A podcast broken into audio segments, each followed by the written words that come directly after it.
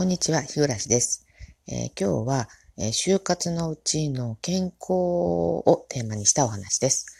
えー、最近ですね、えー、酢を飲み始めました。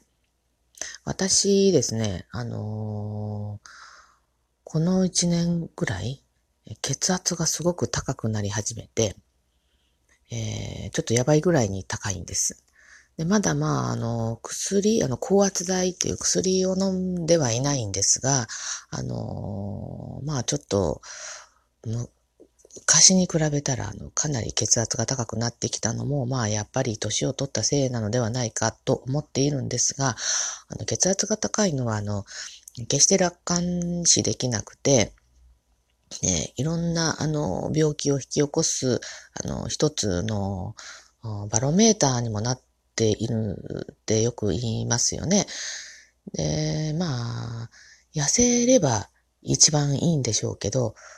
うん、なかなかこの痩せるのがですね、難しい。あの、まあ自分を甘やかしているのには間違いないんですが、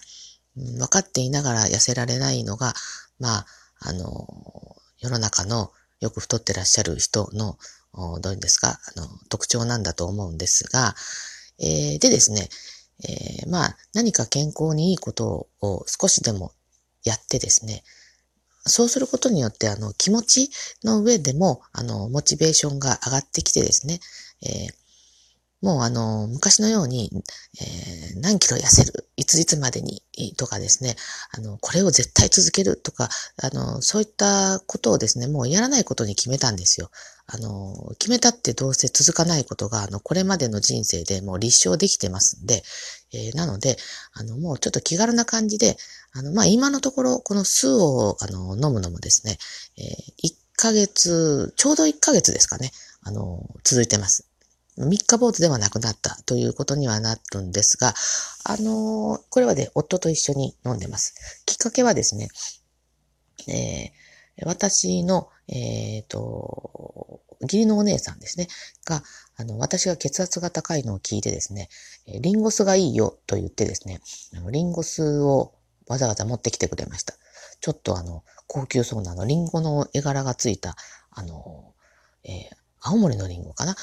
って書いてあったと思うんです。そう、そういった瓶に入ったあのリンゴ酢なんですね。で、えっと、リンゴ酢って言っても、決してあの、リンゴのような味は全くしません。本当に全く酢です。だからこれ原液で飲んだら胃を痛めるので、あの、私の場合はですね、えっと、毎朝私、あの、豆乳を飲んでるんです。もう本当何、何年前から飲んでるかわからないぐらい、あの、ずっと一年中豆乳を毎朝一杯飲んでるんですが、えー、これをですね、あの、リンゴ酢、それはあの、コーヒーを、あの、コーヒーの粉がありますよね、インスタントコーヒーの。これを混ぜて飲んでたんですけど、このコーヒーをやめて、えっ、ー、と、リンゴ酢に変えました。えっ、ー、と、大さじ1杯のリンゴ酢に、えー、と、あれはパルスイートか。パルスイートをちょっと入れてですね。で、そこでかき混ぜて、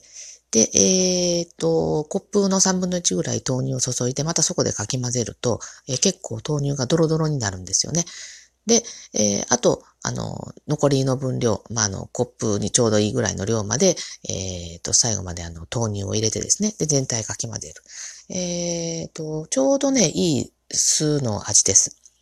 で、あの、酸っぱすぎず、ですね。で、私ちょっと物足らないので、大さじ1杯よりちょっと心持ち多めに入れて飲んでますけれども、これね、結構美味しいんですよね。あの、ヨーグルトドリンクみたいな感じで。えで、あのー、まあね、あの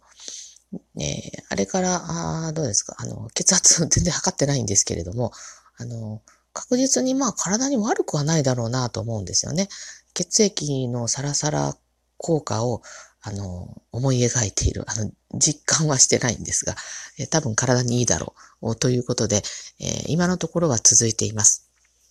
でもあの、私って単純人間なんで、この酢を飲んでいるっていうことで、健康にいいことを自分はやっているっていうことが、すごく心地よくてですね、え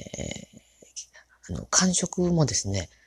毎晩私夕食食べた後に甘いもの、辛いもの、結構あの、ひっきりなしに食べ続けてたんですが、これを今一切やめてます。この1ヶ月やめてます。で、体重は、あの、目に見えて激減はしてないんですが、この1ヶ月でたった1キロ減りました。ただですね、今まで微増していたものが減ったので、これはちょっと自分でも嬉しいんですよね。えー、結構あの、甘いものを食べるのが楽しみだったので、これを食べないのって結構辛いんですけど、まあ、これも健康のため、え、私の健康は、え、家族の負担の軽減につながりますので、え、このまま続けていけたらなと、気負わずにと今は、え、思っています。以上です。